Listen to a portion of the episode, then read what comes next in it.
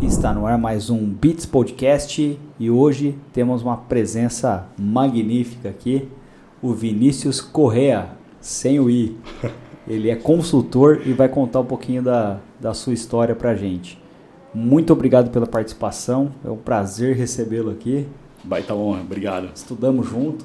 Estamos juntos. Pô, a época que a cidade ainda era pequena, né? É isso aí. É. Faz um pouquinho de tempo só. Um pouquinho. Não vamos falar, senão revela a idade. Senão né? revela os pés de galinha. É. E hoje eu esqueci o meu óculos também, como vocês podem bem ver. Meio cegueta aí. Legal. Muito bom, obrigado. Prazer estar aqui, é uma baita honra. Eu que agradeço, cara. Legal. E como é que você começou? Saiu lá do Projeção, Colégio Projeção?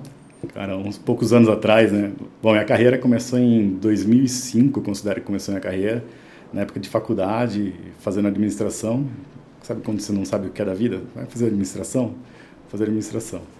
E, e na época fazia administração na PUC e estava no, no, meio do curso, em 2004 na faculdade, em 2005 consegui um estágio na, na Bentley, como automotivo e para trabalhar em compras. E, então comecei lá em 2005, primeiro estágio da, da minha vida. Eu já tinha trabalhado antes, mas considero que minha carreira de fato iniciou ali. Legal. E, e aí trabalhei por alguns anos, fiquei num total de, de seis anos na, na Bentley, entre estagiário, depois fui efetivado, passei por algumas áreas. Bastante aprendizado, automotivo na época era uma, um, um, setor de bastante pressão, né? era uhum. uma escola. É, então, daí eu saí da, da Bentley em 2012, mais ou menos, começo de 2012, e eu falo que eu pulei a cerca, que daí eu fui para John Deere. John Deere estava vindo para o Brasil na, na área de construção. Então, ela já tinha no Brasil, já estava consolidada na, na, no que eles chamam de divisão agrícola, máquinas verdes, e estava trazendo para o Brasil uma nova divisão que era máquinas amarelas, linha de construção. E, e, eles estavam se instalando ali, essa equipe de projeto, do lado da Bentley, que é onde é, tem o aeroporto, tem aquele grande centro de distribuição ali, que é de onde é hoje. Centro de distribuição, eles estavam ali. E aí eu falo que eu, que eu pulei a cerca. Bastante gente da, da Bentley foi para lá naquela época, então bastante contato, um referencia o outro e eu acabei indo para lá em 2012. Cara, na, na Bentler, você chegou a conhecer o Cláudio Coleone ou não? Cara, não me é estranho o nome Coleone. Não Ele me é estranho. De, de vendas. Não me é estranho o nome, mas ah, não, não me recordo, assim. Ah, legal. Cláudio é, é bem mas, gente boa. Mas foi, puta, foi uma baita de uma escola, Bentler, assim. Né? O primeiro contato com grande empresa que eu tive. Né? E eu, eu lembro que na época que eu fiz entrevista, é gigantesca, né? É, não, hoje é, hoje é bem grande. É uma empresa familiar ainda, uhum. alemã, mas tem um impacto bem grande ao redor do mundo.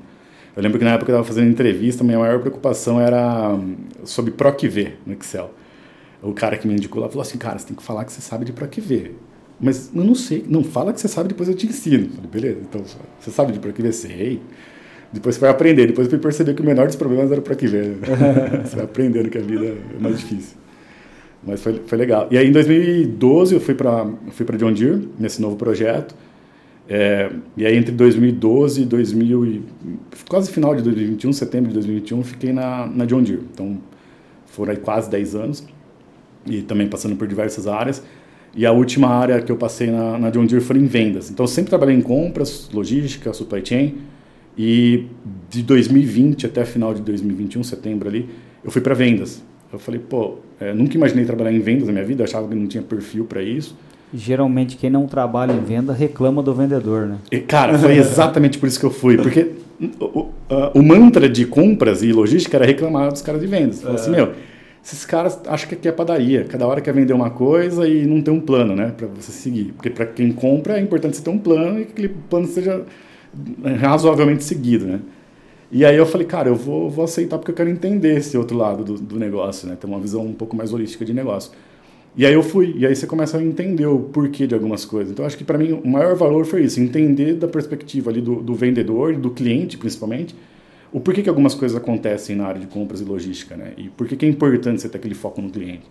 Então para mim foi um, um, grande aprendizado e, e maior assim oportunidade que eu considero. Né?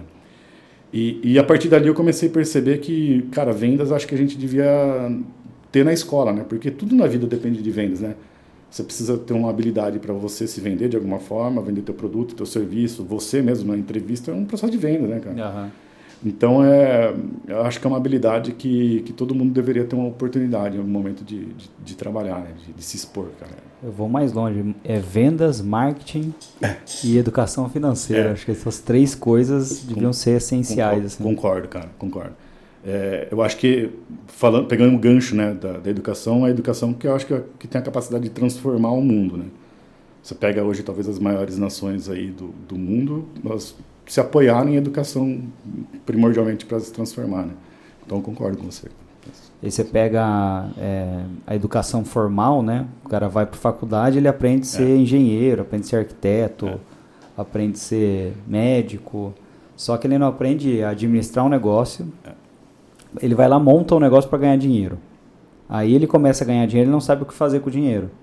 Então muita gente vai e acaba sucumbindo ao ego comprando coisas caras que vão gerar um, um valor de imposto anual, mensal. Um passivo, né? Um, um passivo grande. É. E aí acabam perdendo dinheiro porque não sabem gerir o dinheiro. Mas antes disso, o cara não sabe vender o trabalho dele uhum. e ele não sabe divulgar o negócio dele. Então, ele não sabe, se alguém chegar para comprar, é, ele não sabe dar uma mensagem é, sintética ali de tudo que ele faz. É, às vezes ele não sabe por quanto que ele está vendendo, às vezes ele vende e paga para trabalhar. Então isso acontece com muita frequência no mercado. Então acho que por isso que é importante ter esses três, é.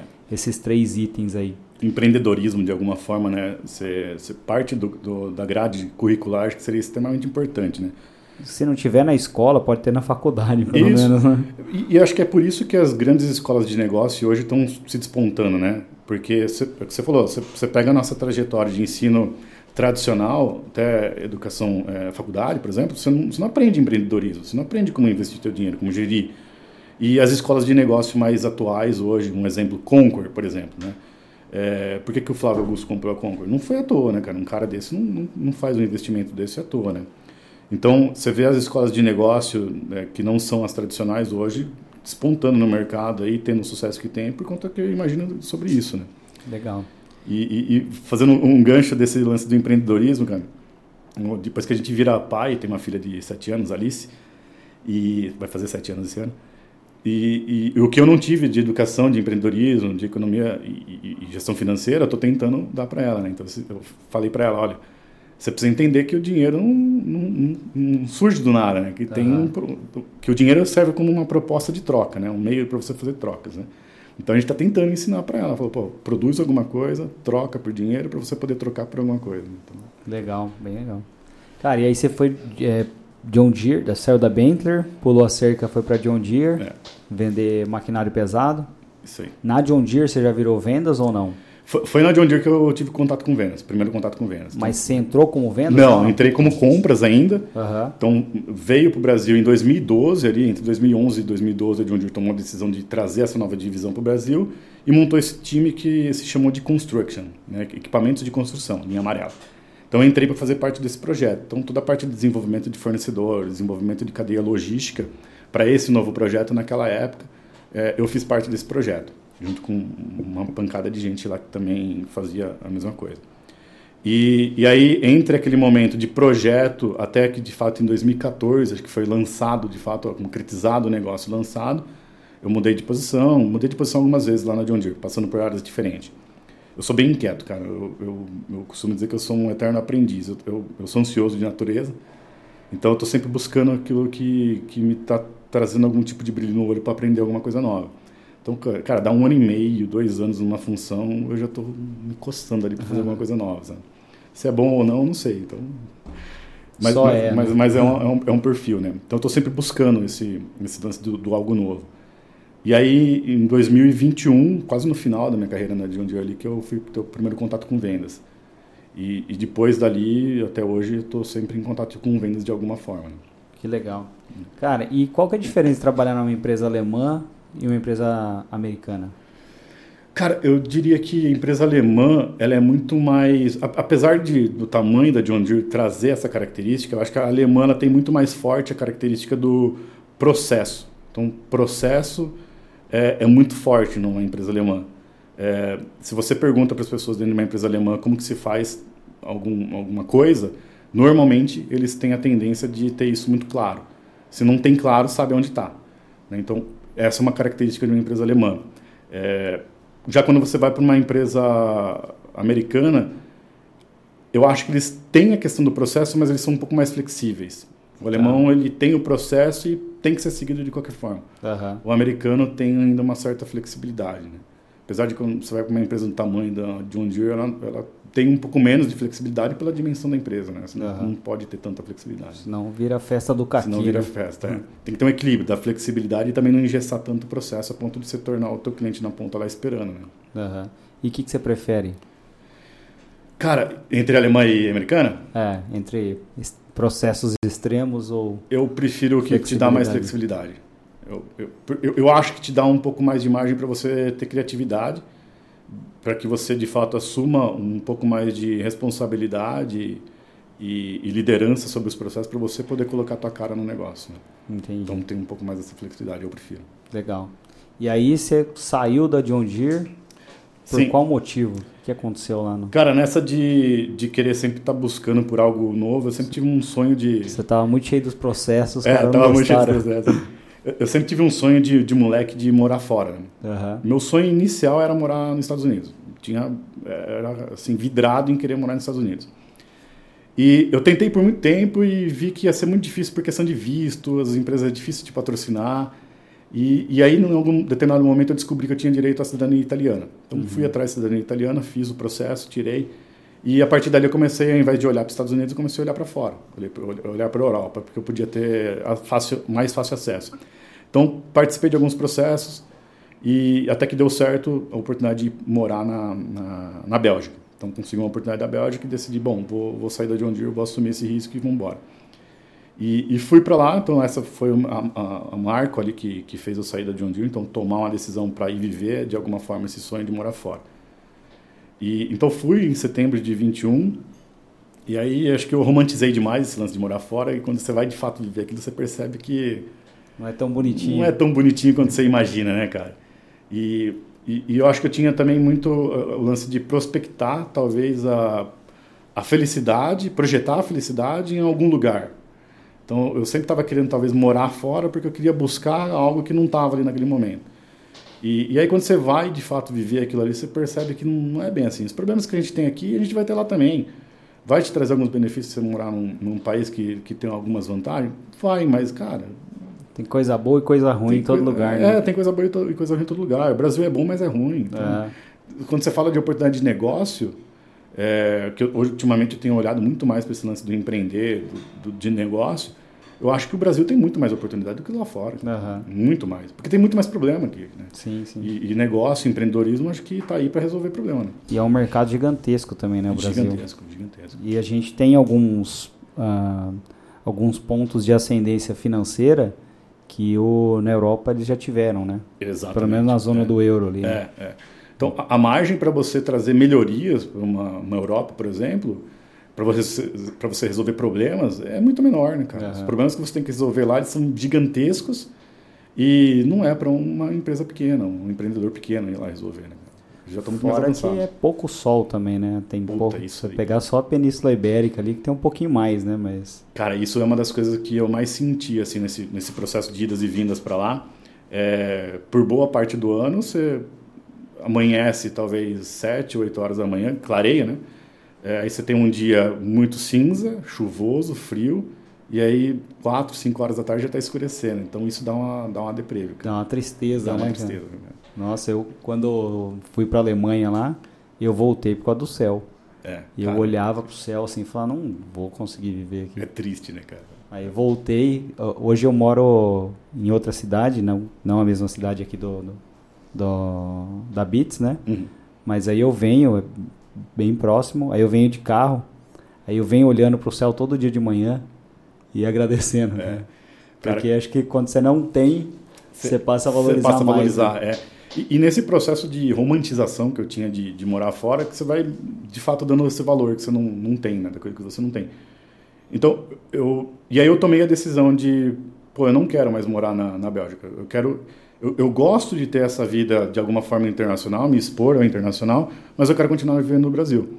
Então, por isso hoje eu tenho um projeto lá na, na Bélgica, que eu atuo lá, então, e eu fico indo e vindo. Então, eu passo três, quatro semanas lá, eu volto mais umas três, quatro aqui.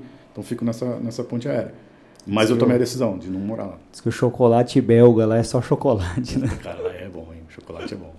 Mas chama só chocolate, né? É, é, é. Piada idiota. E, e, e a, ó, três coisas que são boas lá: o chocolate belga, uhum. a batata frita, que eles têm bastante orgulho de lá, e, e a cerveja, né? Eu, eu não bebo, mas a cerveja, a é, cerveja uma variedade é um orgulho, né? É um orgulho nacional deles lá. Legal. Você parar pra pensar, a Bélgica dominou o mundo, né? Com cervejaria. Com cervejaria, é. Porque veio. Foi o jeitinho brasileiro, né? Uhum junto com a, com a belga, né? Com a é. Stella Artois, né? É, é verdade. É. Então, a cidade que, orgulho, eu fico né? lá é a sede da Stella Artois, cara. Ah, é? é Porra, chama, chama Leuven, a cidade. Como? Leuven. Leuven. É, do lado de Bruxelas. Cara, eu tenho um amigo que mora lá, velho. Ah, o é? Diogão, ele é físico. Ah, cara, porque é uma cidade universitária. É uma, ah, da, uma das mais antigas universidades da Europa está lá. E então tem gente do mundo inteiro ali, principalmente em torno da universidade. A cidade é, cara, ela, ela vive em função da universidade. Que legal, velho. Pô, o Diogão é gente boa pra caramba. É, não. Com certeza ele não assiste, né? Mas um abraço, Diogão. Pro, provavelmente deve ter alguma conexão. O nome da universidade, pode, vocês podem falar aqui, mas chama CU. É KU, KU. Leuven. Ah, legal. É, então, deve ser, não, Ele deve ter alguma conexão com a universidade. Se ele é físico, com certeza ele deve ter. Ele tava com um projeto um tempo atrás lá de uma língua eletrônica. Você jogava um, alguma coisa com sabor e ela distinguia qual era o sabor. Legal. Aí ele até pediu, na época eu fiz uns banner para ele lá para ele apresentar o, o projeto. projeto. É. Legal. E aí ele, enfim, faz muito tempo que ele tá por lá. É uma cidade bem, bem bacana, cara. É. Cara, e aí você foi para para Leuven é. e ficou por lá quanto tempo? Cara, na verdade, a minha primeira ida para a Bélgica, eu fui para uma cidade que chama Ghent, que eu fui lá em setembro de 2021. Então, eu fui para uma empresa, cheguei lá, é, eu comecei a ter alguns conflitos, assim, né? Falei, pô, a empresa que me entrevistou é essa mesmo que eu tô? Você começa a ver algumas, algumas coisas que não, não me agradaram ali, enquanto valores pessoais mesmo. E, e aí eu tomei a decisão de, de não seguir adiante naquela empresa que eu tinha tido essa oportunidade de ir, que me gerou a oportunidade de ir para fora e tal. Voltei para o Brasil em, entre janeiro e fevereiro de 22. Fiquei aqui por um tempo, até que me surgiu esse outro convite para voltar para a Bélgica, mas como um consultor e não mais como um, um CLT. Vai. Você comentou dessa empresa, né, que você participou a primeira, a gente falou um pouquinho fora do ar, é, de algumas coisas que não, não tinham a ver com seus valores, é. né? É, aí cai, talvez por, por terra, aquilo que só brasileiro é malandro, né? Cara, é, é, foi exatamente essa pergunta que eu fiz quando eu, quando eu cheguei lá. Eu falei assim, não é possível que eu estou vivendo esses conflitos de valores. Porque na, na cabeça você cria uma imagem, né, cara, que o coração da Europa ali é o estado da arte, né? Uhum. Em termos de negócio, em termos de governança.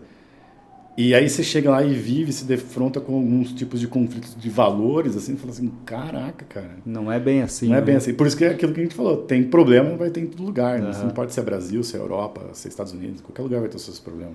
É, às vezes eu vejo algumas pessoas que vão, né, viajam, aí quando o cara vai, viaja, né, ele, sei lá, vai com grana, é. ele não está precisando trabalhar, não está precisando produzir, então é só coisa boa. É. Aí ele volta com a nossa, lá é maravilhoso, moraria lá tal. É. É, só que quando você vai ver no, no dia a dia, cara, tem roubo. Tem, tem cara. tem pilantragem em todo lugar do mundo. Né? Tem, tem, burocracia. Tem buro... Para você, você chegar lá como estrangeiro, para você alugar uma casa, cara, é um, é um parto, cara. É, hum. Primeiro que não tem imóvel para todo mundo. Aí você precisa entrar numa fila. Então você começa a é, ver as, os perrengues que quem está em viagem não, não percebe, né, não. né, cara? Com certeza. O meu primo, ele. Hoje ele mora na Espanha, mas ele morou na Alemanha durante um bom tempo. E eu passei um tempo lá com ele. E ele pegou um, uma doença lá que fechou a, a garganta dele. Aí teve que ser internado. Aí ele tinha que se inscrever na faculdade. Aí eu falei, ah, faz um atestado e leva, né, mano? Falou, não, que não tem essa de atestado, não. Não interessa como você, o seu estado, o que, que você tava fazendo, que você não tá lá no dia para fazer a matrícula, Acabou. você perdeu o ano. Cara, a gente teve que fugir do hospital. Aí a gente fugiu, eu Eu fui segurando o soro para ele, tá para ele fazer matrícula na faculdade, cara. Cara, é umas coisas que é muito quadradinho, né, cara? É regra é regra e não tem desvio, né? É muito quadradinho. Já a gente aqui a gente tem essa flexibilidade do brasileiro de se adaptar. Inclusive eu acho que hoje eu vejo lá onde eu nesse projeto onde eu tô tem bastante brasileiro lá. E você percebe, você começa a comparar o perfil do brasileiro com o perfil europeu, o brasileiro é mais dinâmico, ele é mais flexível, essas regras, né? Uhum. Mas perguntou da empresa alemã. Você vai na empresa alemã, ela é muito quadradinha, regra é regra, processo é processo, está aqui, não tem desvio, não tem por que desviar. Um, um, exemplo disso, teve uma vez eu fui para a Alemanha, quando eu estava na Bentley ainda, foi minha primeira viagem internacional de, de negócio. Cheguei lá, eu, eu fui abastecer o carro e lá você, na época, na Alemanha você não precisava passar cartão na, na máquina, no, no, na bomba ali, simplesmente estava liberado peguei, abasteci o carro e eu fui pagar lá dentro da, da, do, da conveniência e perguntei pro cara, fiz a infeliz pergunta pro cara, mas se eu quiser ir embora e não pagar? Ele falou, mas por que, que você faria isso? É. então, assim, processo e regra muito claro, bem definido, não tem por que desviar. Né? E a gente, quando olhando o copo meio cheio, né, a gente tem a flexibilidade de se adaptar, de ser um camaleão, né, uhum. se adaptar. Eu vi um cara na, na internet, sei, sei lá o que, que era, se era Reels, alguma coisa assim, era um. Acho que tinha um Brasil, tinha outras nacionalidades, mas tinha um alemão também. Aí o cara falou: Ah, o que, que acontece se um alemão dirigir sem carteira? Ele falou: oh, Se eu tiver sem carteira, eu não posso dirigir. Mas, cara, uma hipótese né, muito remota ali que você dirigiu sem carteira, se a polícia pegar. Falou, não, não tem, não existe essa opção. Existe o cara não consegue trabalhar com. É, num projeto, né? Num projeto. É, é, né? é muito engenheiro, né? muito quadrado, muito né? Cara? E aqui a gente, eu acho que o brasileiro tem um pouco mais a ver com o americano, talvez, cara, porque a gente absorveu muita cultura americana. É. Então a gente tem meio que esse sonho americano do consumo extremo. Né? É, de consumir é. e também de montar negócio. Sim. A gente tem mais burocracia, tem mais, enfim, questões aí, mas a gente vai lá, mete a cara e sai fazendo, faz de qualquer jeito, é. depois vai consertando. Vai ajustando com o carro andando. É, eu acho que o brasileiro tem mais esse, tem. esse DNA. O que eu acho muito louco é que, assim, a política, na nossa classe política, ela meio que se espelha num, num estado ali é, semelhante ao que a Europa prega. Uhum. De, de bem-estar social e tudo Sim. mais. Só que o brasileiro, ele olha e fica, o cara que quer empreender e correr atrás, isso aqui, ele fica absorvendo cultura americana. Uhum. Então o maior conflito é, é esse. É. Tipo, o Estado é muito burocrático enquanto o, o cidadão quer meter marcha. Né? É, é verdade. Cê, cê, de alguma forma, você precisa da flexibilidade para você empreender, para você inovar, e o Estado ali, de alguma forma, te regulando e, e te podando, né? Vai cara, te segurando. Essa, essa né? criatividade. É. Então tem muita coisa que podia ser melhor se tivesse menos burocracia. Com certeza, com mas, certeza. Mas a burocracia também é importante, né? Porque. Tem que ter equilíbrio, né? É, você imagina se não tivesse burocracia. Aqui é. os caras dão um nó no, em pingo d'água, né? Você imagina se não tivesse um mínimo de legislação. Né? É, aqui ia ser cada um por si e Deus por todos, né? Sim. Mas é, é por isso que eu digo, cara, acho que o Brasil, enquanto oportunidade para se empreender, é, é, um dos melhores lugares do mundo, né? em termos de oportunidade, que tem problema pra caramba para resolver. Você ainda não é tão é, rígido a ponto de não ter flexibilidade, você tem a flexibilidade para poder inovar. É, então acho que é um, a gente está num lugar legal, cara, para ah, empreender. Ah, eu, eu gosto muito do Brasil também. É. Eu, eu tive a oportunidade de morar fora também e não quis ficar, não. Abandonou. É, é falei, ah, não, não, pra mim não tá valendo a pena. É muito quadradinho. Não tinha não, muito cara, assim, churrasco. Assim, não, não, tem certo, não tem errado, né, cara? Acho que tem um que funciona e para cada um, o que faz as pessoas felizes. Tem gente que eu converso lá e fala assim, cara, não volto pro Brasil jamais é. na minha vida. E beleza, tá tudo certo. Né? É. Acho que depende muito do momento, né? Eu acho que depende do momento, né? Tem muita gente que, que não voltaria uhum. por nada, né? Mas... É, ou se frustrou de alguma forma, ou questões de é. segurança. Enfim, tem N questões, né? É, eu acho que o, o complicado aqui para mim seria a segurança só. É, cara, em eu, toda eu essa mudaria por isso só. Toda essa experiência que eu tenho que eu tenho vivido de alguma forma assim, o que eu tenho a destacar é assim, cara, o que, que é mais distinto para mim é a segurança. Segurança de você estar tá andando na rua com o seu celular na mão, sem ter que se preocupar com ninguém, vir pegar o seu celular, tá no metrô, qualquer hora da noite e beleza. Tem risco? Tem, claro, mas é muito menor. Né? É. Então acho que esse é o ponto. E talvez um segundo ponto, acho que eu destacaria educação. O sistema de educação na, na Europa, os caras estão naquela linha que a gente falou do, de, de ter um pouco mais de disrupção no ensino. Né? Eles estavam uhum. pensando já no empreendedorismo, na, nas finanças, na educação política, sociologia e tudo mais. Acho que isso também seria legal. Legal. Cara, aí você é, foi para esqueci o nome da primeira cidade, depois foi para Leuven. Fui para Ghent, Ghent é, fica oposto as regiões lá, e depois fui para Leuven. Legal. E aí em Leuven você se encontrou. É. Cara, eu me encontrei por conta da, da flexibilidade que, que, que eu tenho nesse projeto que eu tô lá. Uhum. Eu, eu poder estar nesse projeto e estar lá de vez em quando, estar aqui no Brasil, para mim está sendo o ideal, sabe? Legal. Então, de alguma forma, eu ainda vivo parte do sonho de viver fora, mas não né, mudando a minha residência oficial. E, e por, cara, por eu ser ansioso, então eu sempre preciso de alguma coisa dinâmica na vida, sabe? Então, o fato de viajar, de estar aqui, estar tá lá, passar os perrengues que passa de viagem, de aeroporto e tudo mais, para mim me satisfaz. Uhum. Tem gente que olha para mim e fala assim, minha mãe às vezes olha para mim e fala assim, coitado, tá passando perrengue lá no aeroporto. Não, não tem dó, eu, eu tô querendo viver aquilo, né? Então, para uhum. mim tá sendo legal, tá sendo satisfatório, sabe? Então, agradeço todos os dias pela oportunidade. E aí, essa empresa convidou você a participar né, de uma forma PJ ali, é, prestando uma consultoria. Exato, é. E aí, você começou a prestar essa consultoria e você tem outros clientes além dessa consultoria ou não? Você tem que ser uma, é uma consultoria exclusiva? Não, não é exclusiva. E, e até por conta, assim, eu trabalho para eles como se fosse um full time, mas uhum. no horário europeu. E, mas por conta da diferença de fuso, eu tenho a flexibilidade de aqui no Brasil ter algumas outras coisas. Entendi. Então eu tenho mais outros dois negócios de consultoria uh, aqui no Brasil. Eu nunca trabalhei tanto na minha vida, né? Porque uhum. tem que trabalhar em, em fuso de lá e fuso daqui. Então, quando eu estou lá é um bem, quando eu estou aqui também, aqui, ó, três e meia da manhã eu já estou na, na ativa, né? Caramba. E, então, três assim, e meia da manhã? É, porque eu, é, lá tá cinco horas à frente, né? Uhum. Então, por exemplo, nove horas da manhã lá, que é cinco horas aqui, todo dia já tem uma reunião. Tem, tem que participar. Não importa o que, tá morrendo, tem que participar. Uhum. Então, é, por conta do fuso, eu consigo ter essa flexibilidade de ter negócio lá e ter negócio aqui. Uhum. Obviamente não é escalável, né? Porque a consultoria está vendendo suas horas, né? Uhum. Então, modelo ideal, assim, de futuro que eu penso é, pô, daqui a pouco explorar outras oportunidades de negócio que de alguma forma te permitem ter escala, né? Uhum. É, então, estamos aí plantando umas, umas sementes e, e, aproveitando da energia que ainda tem com essa idade, né? Para fazer essas loucuras aí. Legal. E como é que funciona a sua consultoria? O que, que, que, que você oferta no, no pool de serviços ali? Cara, nesse projeto de, de Bélgica específica é supply chain puro. Então, é uma empresa lá que eles são do ramo automotivo, estão fazendo um ramp-up para introduzir um produto novo no mercado para atender grandes montadoras. Especificamente uma grande montadora.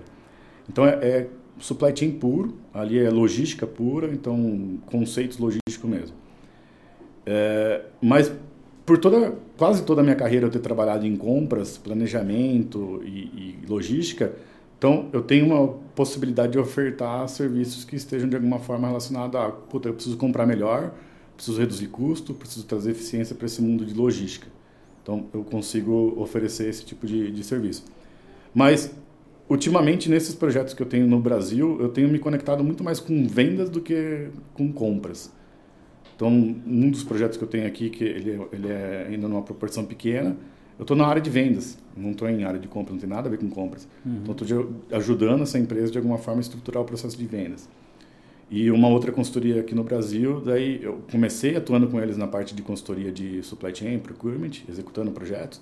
E hoje eu estou na área de vendas deles. Então, não tem mais nada a ver com, com compras, de fato. Né?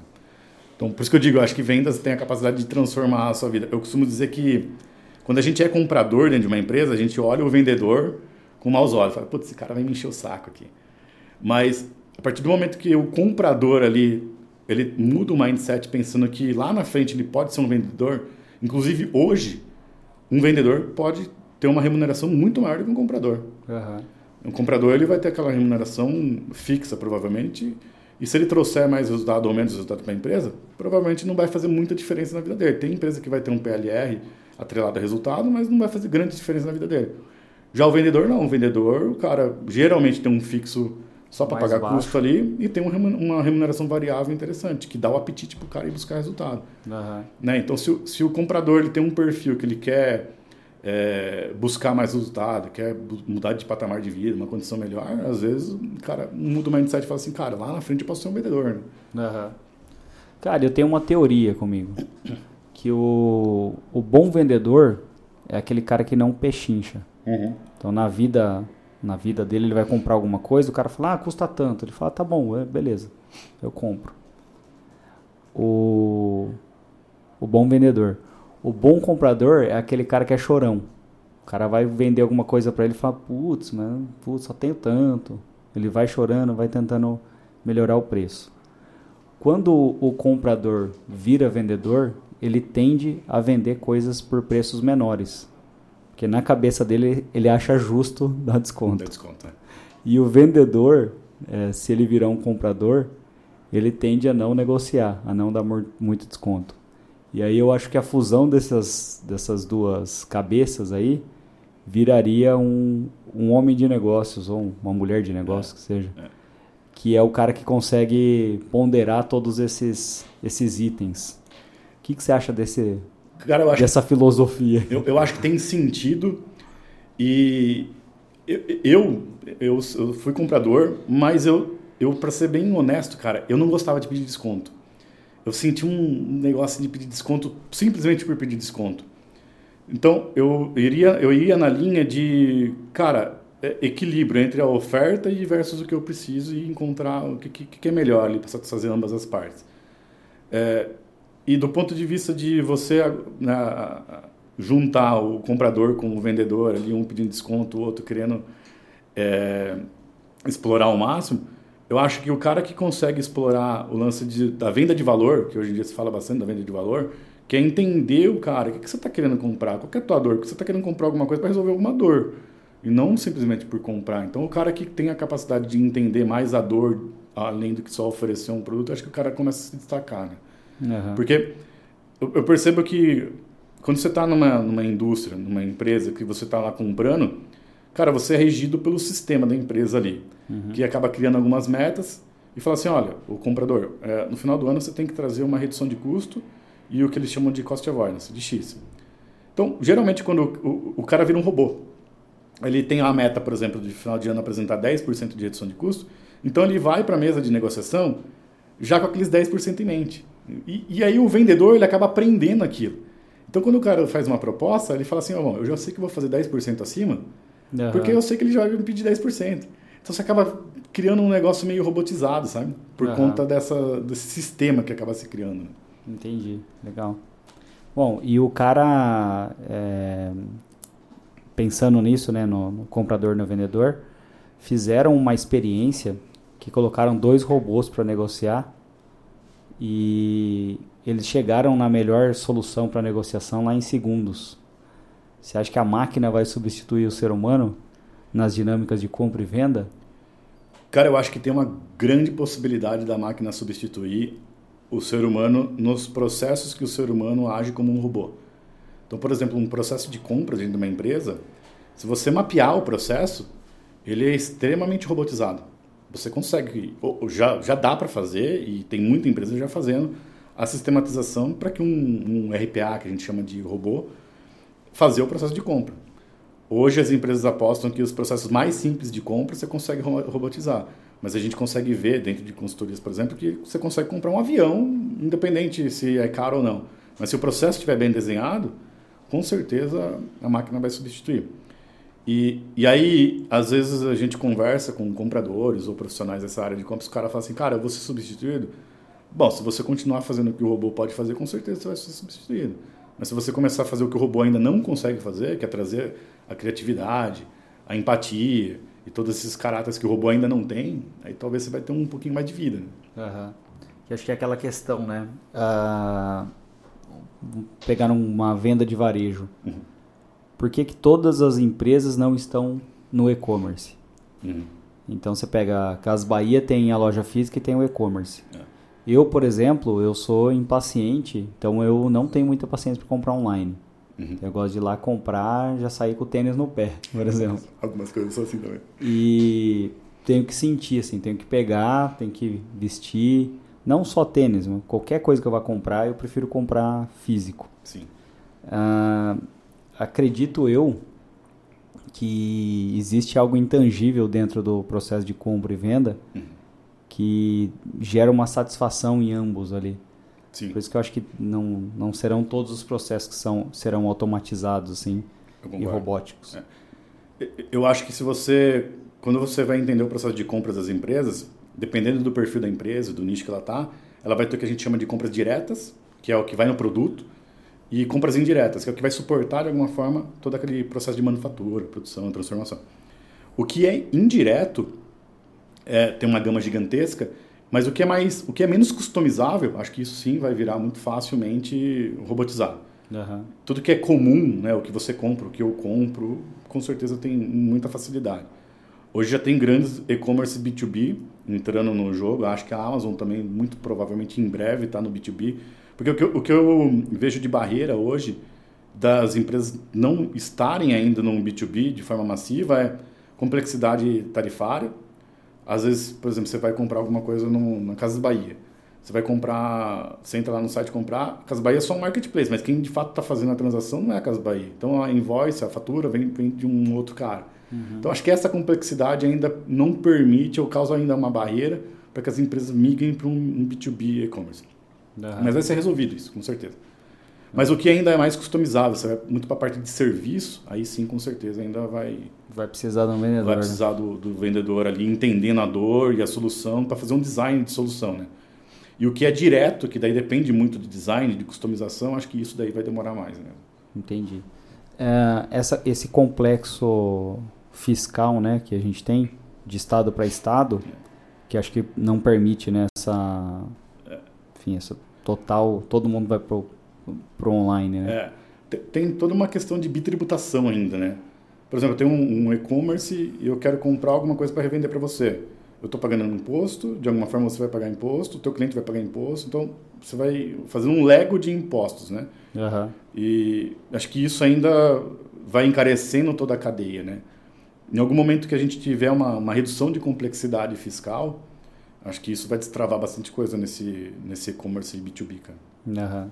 Legal. Cara, e aí a gente pega na, nessa esteira né, de, da digitalização, automatização de processos, robô.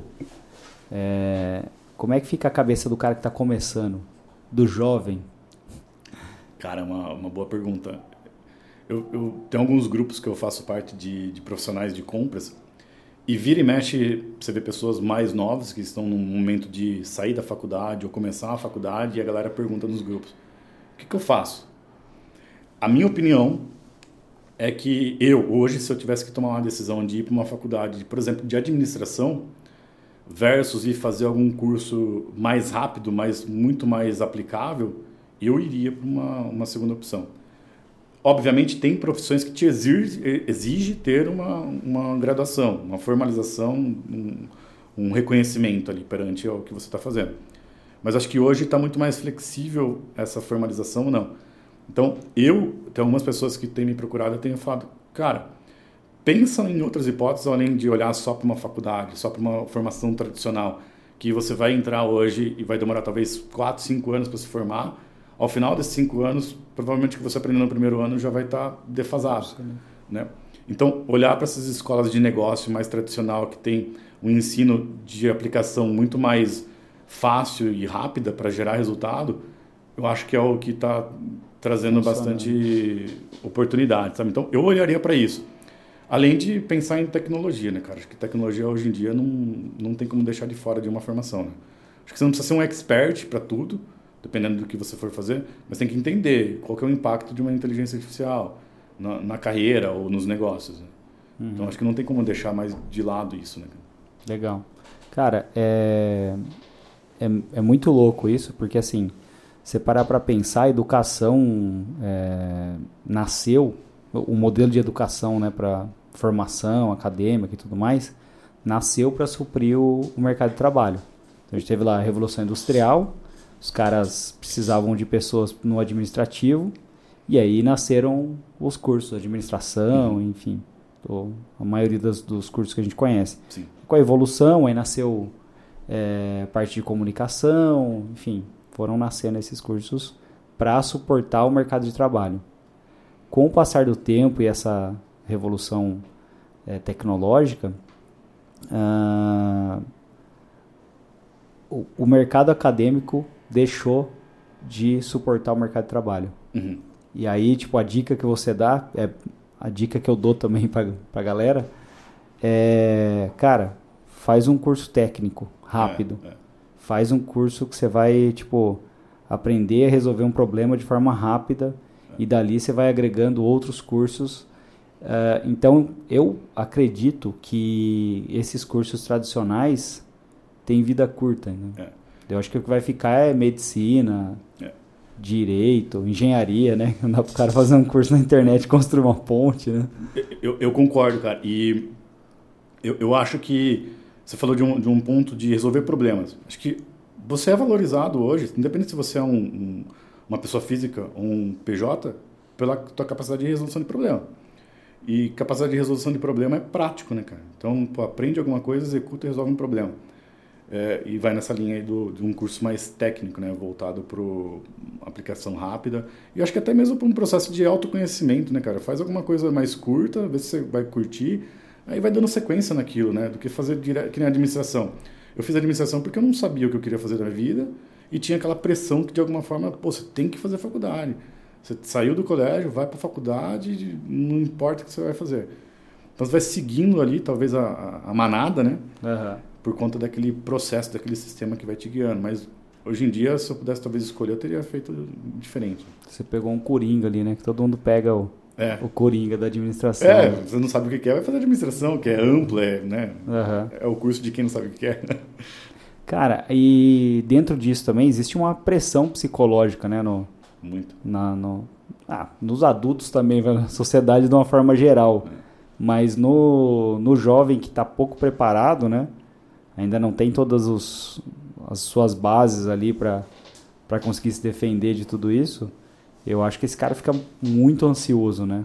Cara, demais, é uma pressão gigantesca, né? Para você, talvez ali entre 17 e 18 anos, ter que tomar uma decisão que vai impactar o resto da tua vida, né, cara? Então, é uma pressão, acho que, grande, cara. Por isso que eu, eu, eu digo, quem tiver, né? Obviamente, nem todo mundo tem a condição de proporcionar isso ou de buscar isso, mas acho que a vivência em diferentes experiências é, transforma, acho que a vida muito mais do que uma, uma escolha de carreira. O que quero dizer com isso? Por exemplo, você foi para a Alemanha. Imagina que aquilo ali te proporcionou grandes aprendizados.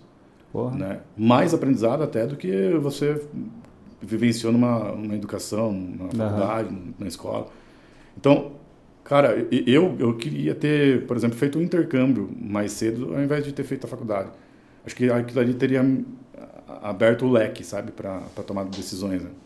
Sabe o que acho que foi a Alemanha para mim? Uma distopia. Então você pega lá o Admirável Mundo Novo, uhum. já leu? Esse, Sim, já. Você pega esses, enfim, esses livros que estão dentro desse tema que é de distopia, que é como seria o mundo se o mundo fosse perfeito. É, é. Então, talvez você tenha tido a mesma impressão quando chegou na Bélgica. É, tudo muito perfeito. Aí você vai para Alemanha, puta, tudo funciona. Você olha e fala, ah, então no futuro lá vai ser assim e vai ser assado. Então você, tipo, não vê problema. É. Daqui a pouco você começa a ver os problemas que são inerentes ali do ser humano fala, caraca, velho, tem muita coisa que não vai... Não, não vai permitir, né? Não vai, né? Não vai ser resolvida. É, é. E, tipo, você acaba é, tirando, talvez, aquela síndrome de vira-lata que o brasileiro tem. É. Que a gente, geralmente, aqui, a gente acha que tudo dos outros é melhor. melhor. Então, tipo, eu vejo frequentemente algumas pessoas elogiando demais a Argentina, por é. exemplo. Hoje tá ruim pra caramba economicamente. Mas, sei lá, eu vi um cara falando esses dias, a Argentina em 100 anos teve dois anos de superávit. Uhum. Então, tipo, não é hoje que tá ruim. Não. Tá ruim faz muito tempo. E aí tem gente que compara o Brasil com a Argentina. Porra, o PIB, aí o que, que a gente vai comparar? Bom, se a gente comparar a carne, a carne argentina de fato é melhor. Vinho. Vinho também é melhor. Mas ah, vamos comparar PIB, vamos comparar capacidade produtiva, é. comparar commodity. Tipo, não dá. A qualidade de vida, às vezes, sei lá, o que, que a gente vai comparar? Então, também não estou falando só mal da Argentina. A Argentina é legal pra caralho. Sim. Então, tipo, é, o que eu estou querendo dizer é que um país que, se a gente pegar indicador, alguns indicadores econômicos e de outras situações, é pior do que o Brasil, e o brasileiro ainda assim, por ser um país estrangeiro, vê aquele país como melhor que o Brasil. É. Então essa síndrome de vira-lata, você vai lá para a Alemanha, acho que é a, maior economia da Europa, né? É, acho que é a é. primeira.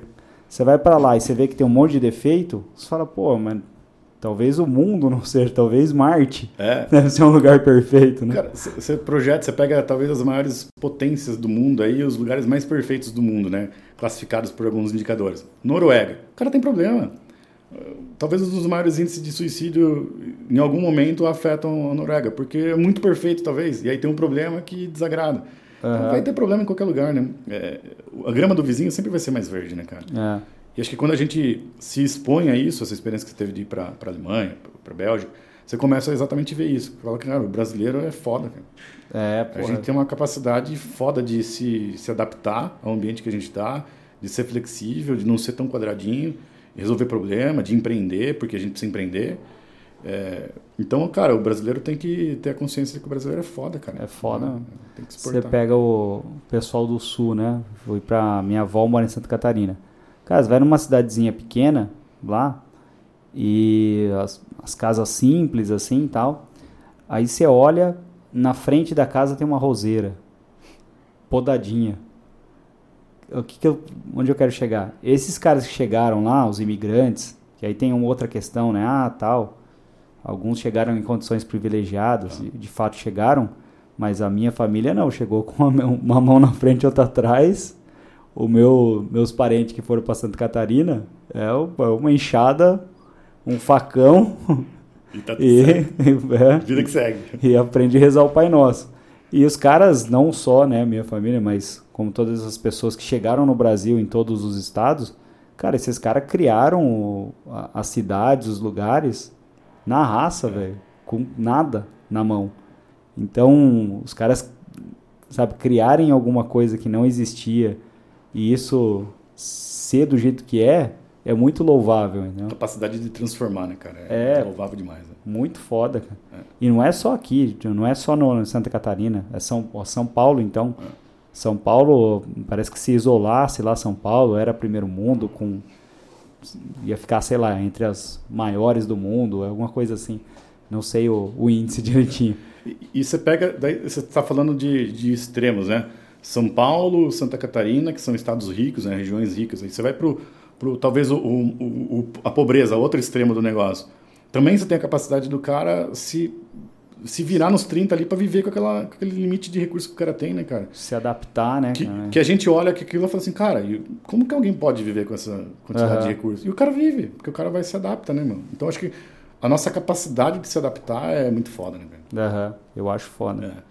E o. Muita gente vê como um defeito, né? O jeitinho brasileiro. É, é. Eu acho que o jeitinho brasileiro é o que livra a gente de determinadas situações. Concordo. É. Óbvio que ele tem dois sentidos, né? Tem o negativo e o positivo. Vamos usar pro bem. Né? É, mas pro bem, o brasileiro criou o carro a álcool, né? É, é. Criou o cheque pré-datado, coisas que não existem. Cara, é...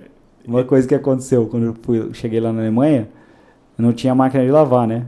Aí fui comprar uma máquina de lavar. Cheguei lá, caro pra caceta a máquina de lavar. Aí eu falei, ah, dá pra fazer em quantas vezes? O cara olhou pra mim e deu risada. Tipo, o que, ele tá falando? Meu primo né? falou, cara, não é assim, não é que as Bahia, não tem que as Bahia aqui, né? Também taxa de juros lá 1%, né? Por que, que você quer parcelar esse negócio? não, não, não inventa, né? Hum. Então acho que é por aí, o brasileiro tem a capacidade de se reinventar. É. É... Todo lugar no mundo tem problema. Então a gente tem que aprender a olhar as coisas boas, né, que tem em cada lugar, né? Exato, é. e resolver problema, cara, porque eu acho que é isso que transforma, né? Tanto uh, uma pessoa física quanto uma pessoa jurídica. Então, quanto mais você resolve problema, mais valor você tem, né, cara? Uhum. Pega a Amazon, por que a Amazon é tão valor, val, val, valorizada? Porque resolve problema pra caralho, cara. Pega o ecossistema a Amazon aí, quantidade de, de atu... onde que eles estão atuando. Eles estão resolvendo problema, essa que é, que é a verdade. O, a história do, do, do cara da, da Amazon, do Bezos, é, ele, ele, ele, transformou, ele criou um negócio partindo do princípio que, cara, o que é um problema para você é uma oportunidade para mim. Uhum. É, é, isso. É, o resumo da, da Amazon é isso, né, cara? Então o cara resolve o problema. E o Elon Musk? O que você acha do Elon Musk? O cara é. foda. O cara é né? é polêmico, né? Mas é, cara, na minha, na minha visão, o cara é, é foda. O cara é fora da curva, ponto fora da curva. Né, é fora da curva, né?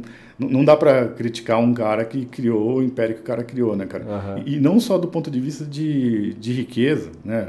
O cara entra aí os, os top do, de riqueza do mundo, mas não olhando para grana, mas olhando para o que o cara criou de solução uhum. para o mundo, né, cara? Você pega Tesla, você pega o cara levando gente para a Lua é, e outras coisas de negócio que o cara tá querendo resolver de problema no mundo, né, meu?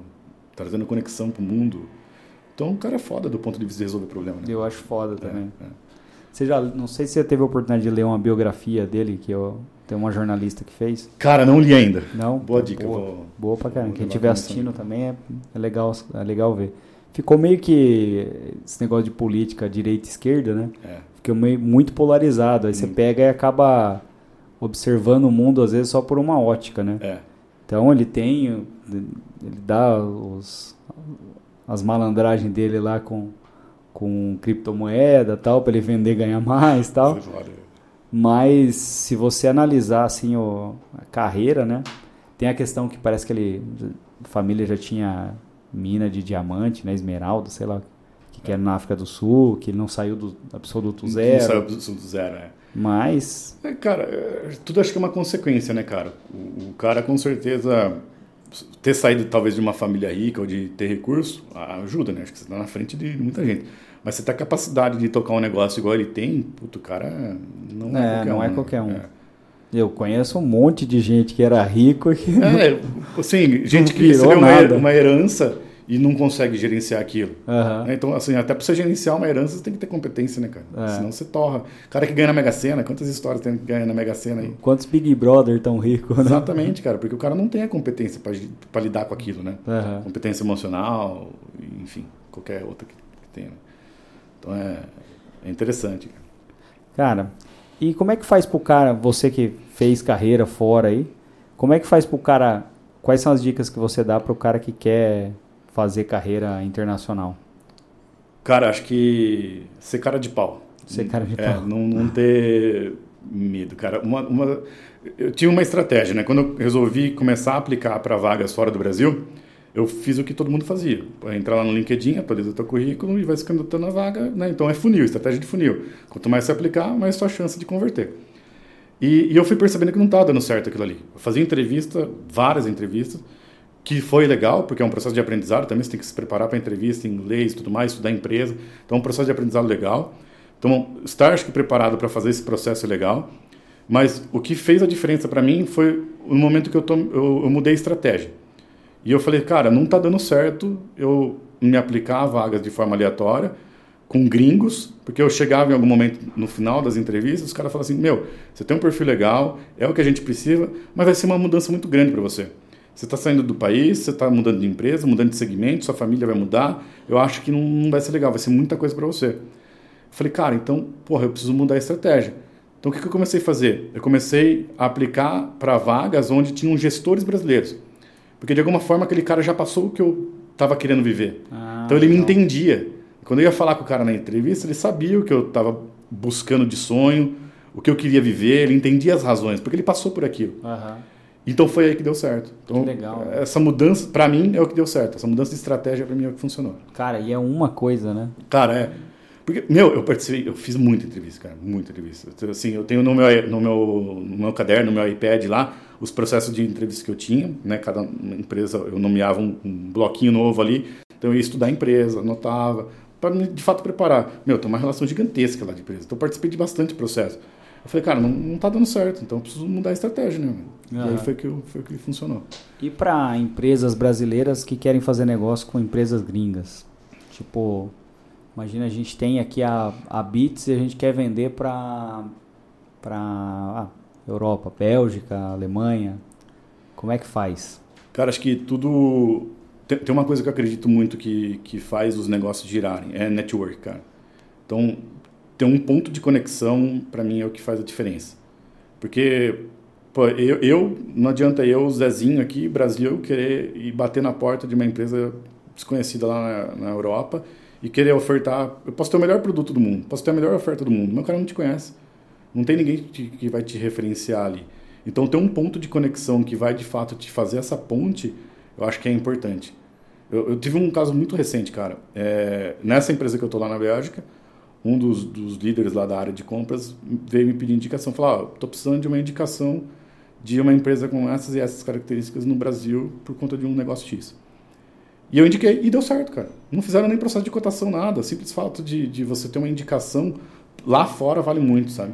Uhum. Porque, porque demonstra de alguma forma confiança, algum tipo de relação, né?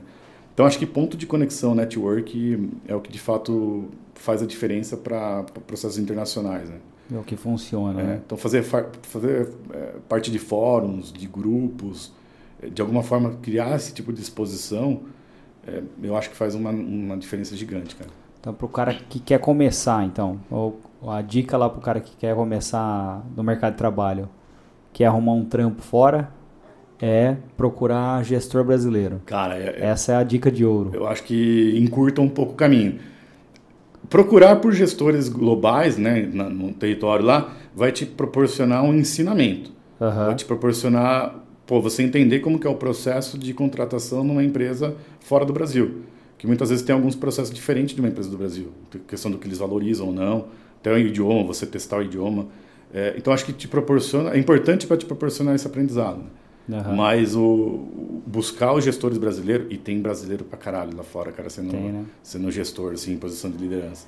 Então, para mim, esse foi o insight que mudou, cara, a possibilidade. Sabe? Top. E para a empresa, é, primeiro passo, participar de fórum, participar de... É, esses grupos de network, né, de, que de alguma forma te criam a visibilidade e a exposição internacional, para mim é um puta de um caminho, cara. Então, pô, sei lá, eu, um, um, exemplo, né, que no passado me, me, um cara me procurou, é, o cara exporta fruta. Uhum. Pô, eu, eu, sou brasileiro, produtor de fruta, como que eu faço para exportar fruta? Cara, tem N grupos aí que o próprio governo brasileiro é, proporciona é, esse, esse, tipo de conexão, né? Então, produtores versus exporta, exportadores versus consumidores.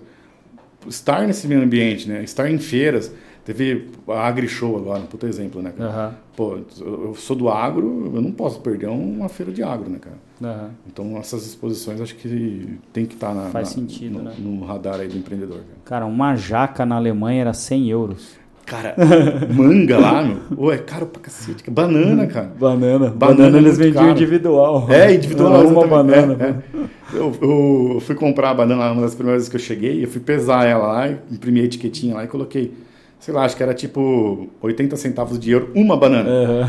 E aí, sei lá, quase 5 reais, né? Arredondando, vai, quase 5 reais, uma banana, cara. Dava pra comprar uma Nutella, né? Porra, a Nutella é barata, né? é, exatamente.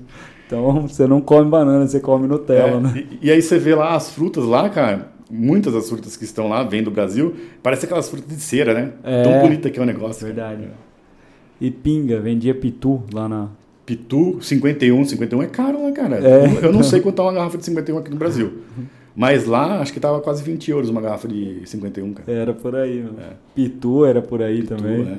Pitu eu nunca tinha visto no mercado quando eu fui aqui. Aí, que é mais no Nordeste, né, Pitu? Os primeiros porres da minha vida foi de Pitu, cara. Foi de Pitu? Nossa, que lembrança, cara. Péssima lembrança. Aí você chega lá, Pitu, 20 euros. Você fala, caraca, velho. Os caras tão ganhando dinheiro aí. É.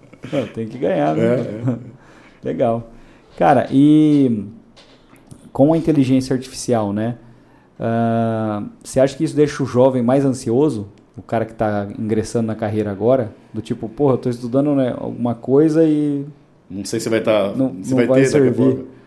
Cara, eu acho que sim, mas talvez a pergunta que tem que ser feita é, é não olhar mais para carreira, mas olhar mais para como que eu vou gerar valor para aquilo, né? Independente de onde eu estou, se eu estou atuando é, no negócio X, Y, Z. E, e, com a inteligência artificial, cara, eu, uma teoria que eu tenho, nossa vida inteira a gente foi criado do ponto de vista que quem é melhor é quem responde melhor as coisas. Uhum. Então, pô, na escola, na faculdade, você fazia pergunta, às vezes você não era o cara bem visto na classe, o cara que levantava para fazer pergunta era o cara que era hostilizado, né? Fazia bullying com o cara, era o cara chato, enfim. É, então a gente não foi criado para fazer pergunta.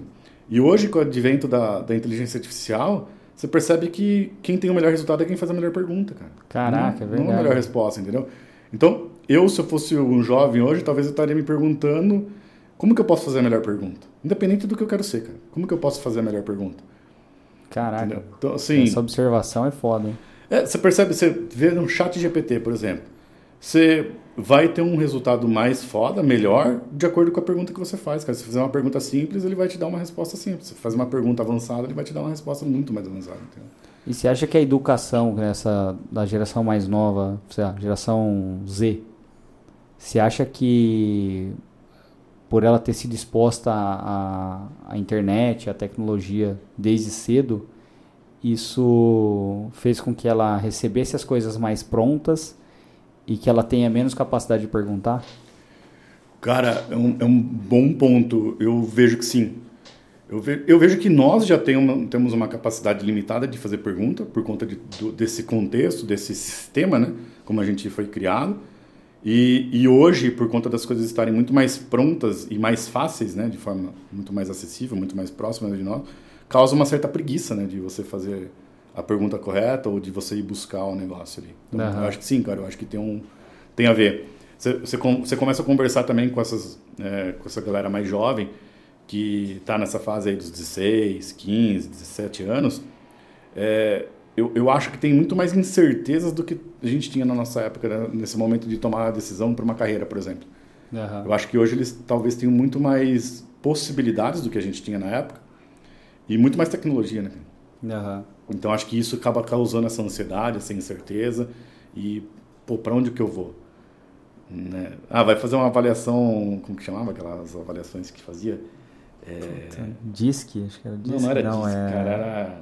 Puta, não lembro, era uma... Sei lá, para ver que você tinha competência, habilidade. Orientador, é, é, eu acho que... Vocacional, teste vocacional. Cara, eu não sei, mas acho que hoje em dia deve ser muito foda você fazer um teste vocacional. Não, não tem, né? Não tem, cara. Acho, acho que é difícil. Não tem como chegar, né? É, não, não tem como chegar. Entendeu? Cara, você tava falando do, do, do negócio de pergunta lá. E existe o método socrático, né? Uhum. Que ele é baseado em perguntas, né? É, então ele é. pergunta até a falha. É. Então ele vai perguntando, perguntando para ver se, o, se a pessoa sabe do que ela está falando. E aí quando ela falha, ela entende que ela não tinha aquela informação e ali ela aprende, né? É. Então, acho que Sócrates era tão foda que ele seria bom de chat GPT. Né? Cara, é, é, um, é um ponto extremamente interessante, porque é, essa capacidade de fazer pergunta, ela está totalmente relacionada ao teu conhecimento de mundo, né, cara? Uhum. Então, você se expor ao mundo vai te trazer uma vivência, uma bagagem maior para de fato fazer a pergunta melhor, né? Então, acho que o fato de... Você tinha falado do jovem, né, de dica e tal.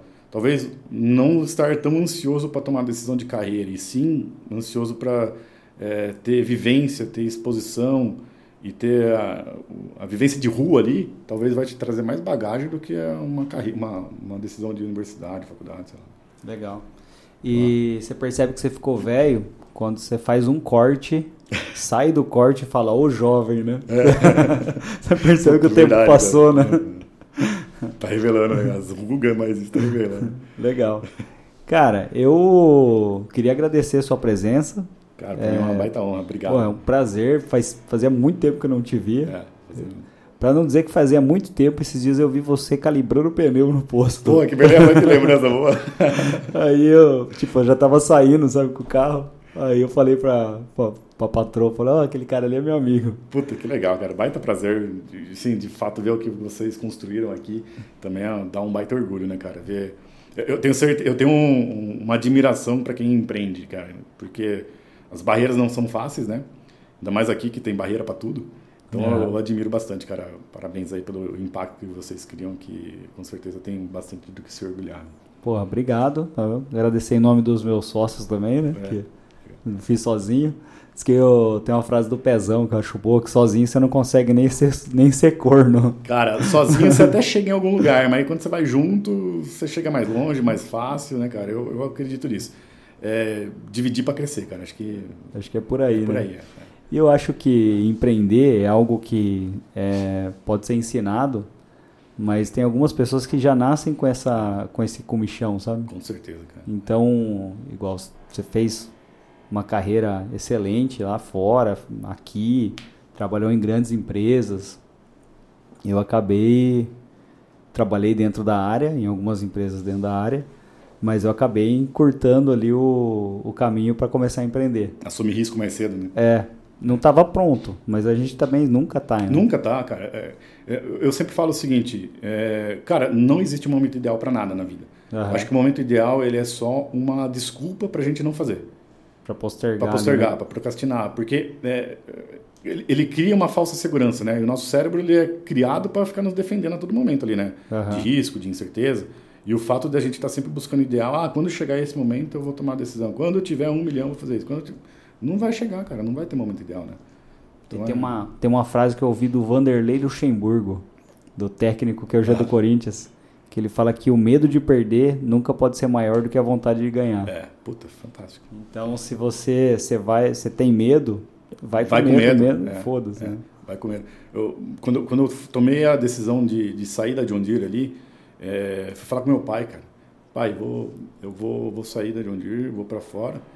Você tem certeza? Vai sair de uma John Deere? Porque, pô, John Deere é uma puta empresa, né, cara? Uhum. Sonho de muita gente trabalhar ali, é uma escola, uma baita de uma empresa.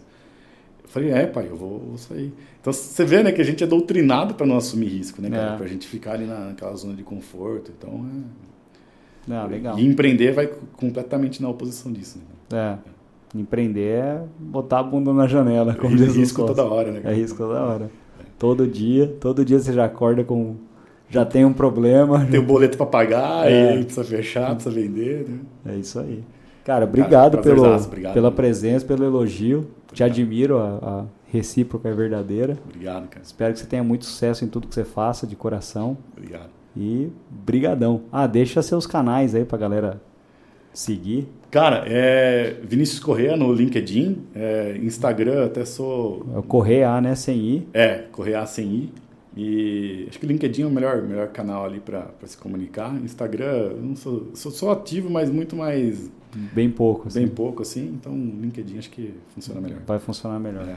E tem um, um outro nome, seu nome fantasia, a, a, consultoria ou não? Cara, a minha consultoria ela chama Solufy. Solo? É, Solufy. Fai. É, na época que eu, que eu, criei o nome, eu falei, bom, solucionar e Spotify, essa coisa do Fi, eu falei, é. bom, juntei as duas coisas ali, Solufy. Legal. É, então, a consultoria chama Solufy. E, e, e tamo aí. Você perguntou de nome fantasia, eu ia falar, ah, será que ele vai perguntar meu apelido? É vaca. Hoje não tem uma Arroba vaca, né? Arroba vaca. E a Solufy tá no Instagram também. Tá, cara, não tá no Instagram. Não? Shame on me. Vergonha alheia, cara. O que, que tá. eu segui lá? Foi você só, então? É, eu criei aquele perfil ali pensando num perfil um pouco mais profissional. Eu preciso aquecer ah, ele, tá, cara. Eu, então, eu preciso aquecer aquele perfil, mas ela não tá hoje numa presença digital muito forte, cara. Legal. Então é melhor seguir o LinkedIn. LinkedIn, é. Aí do LinkedIn você acha o Instagram. Exato. É. Legal. Sim. Fechado. Obrigado mesmo Cara, mais obrigado. uma vez. Baita prazer. e mesmo. Fechou. Valeu, obrigado. Valeu, até mais. Valeu, até mais. Beats.